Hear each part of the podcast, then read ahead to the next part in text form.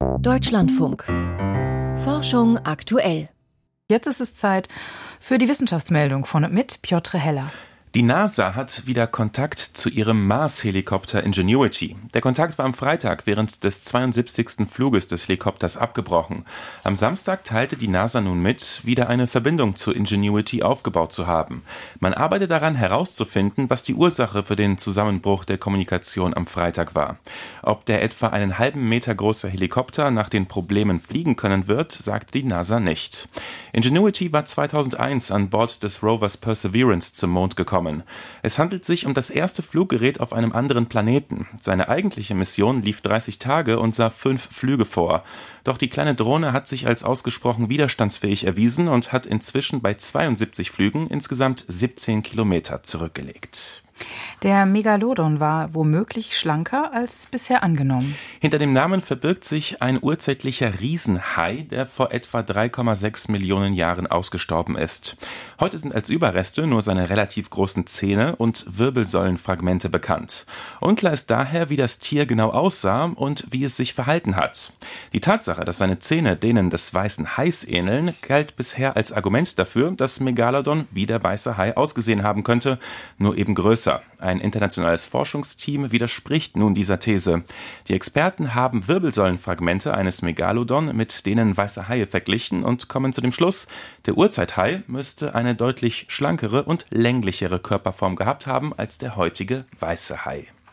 Die Bevölkerung steht der Wiederansiedlung großer Fleisch- und Pflanzenfresser offen gegenüber. Außer die Befragten wohnen in der Nähe der Orte, an denen die Tiere angesiedelt werden sollen. Dann ist die Sache komplizierter, wie eine Umfrage des Deutschen Zentrums für integrative Biodiversitätsforschung gezeigt hat.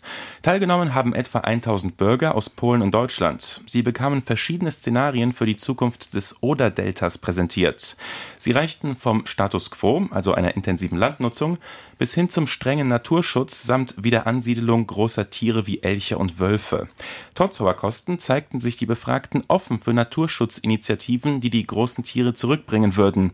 Jedoch waren die Anwohner des Deltas etwas anderer Meinung. Sie waren einverstanden mit großen Pflanzenfressern wie Elch und Bison, jedoch nicht mit Fleischfressern wie dem Wolf, schreiben die Studienautoren im Magazin People and Nature.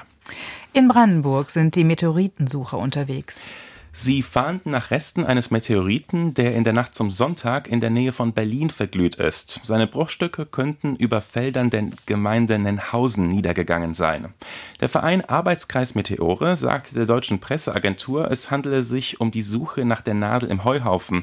Es seien professionelle Meteoritensucher aus den USA auf dem Weg nach Deutschland. Eine Expertin der Stiftung Planetarium Berlin erklärte, es sei noch nicht klar, aus welchem Material die Teile bestehen. Sie könnten demnach Steinchen ähneln oder auch Kohlestücken.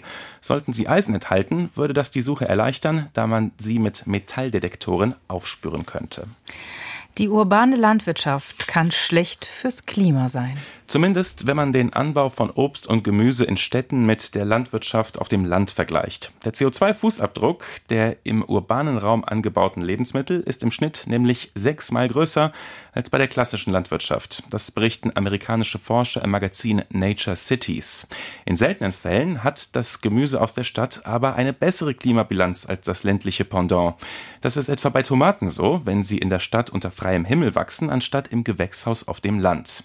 Auch Spargel aus urbanem Anbau kann vorteilhaft sein, denn er muss nicht, wie in manchen Ländern üblich, per Flugzeug vom Anbaugebiet zum Kunden geflogen werden.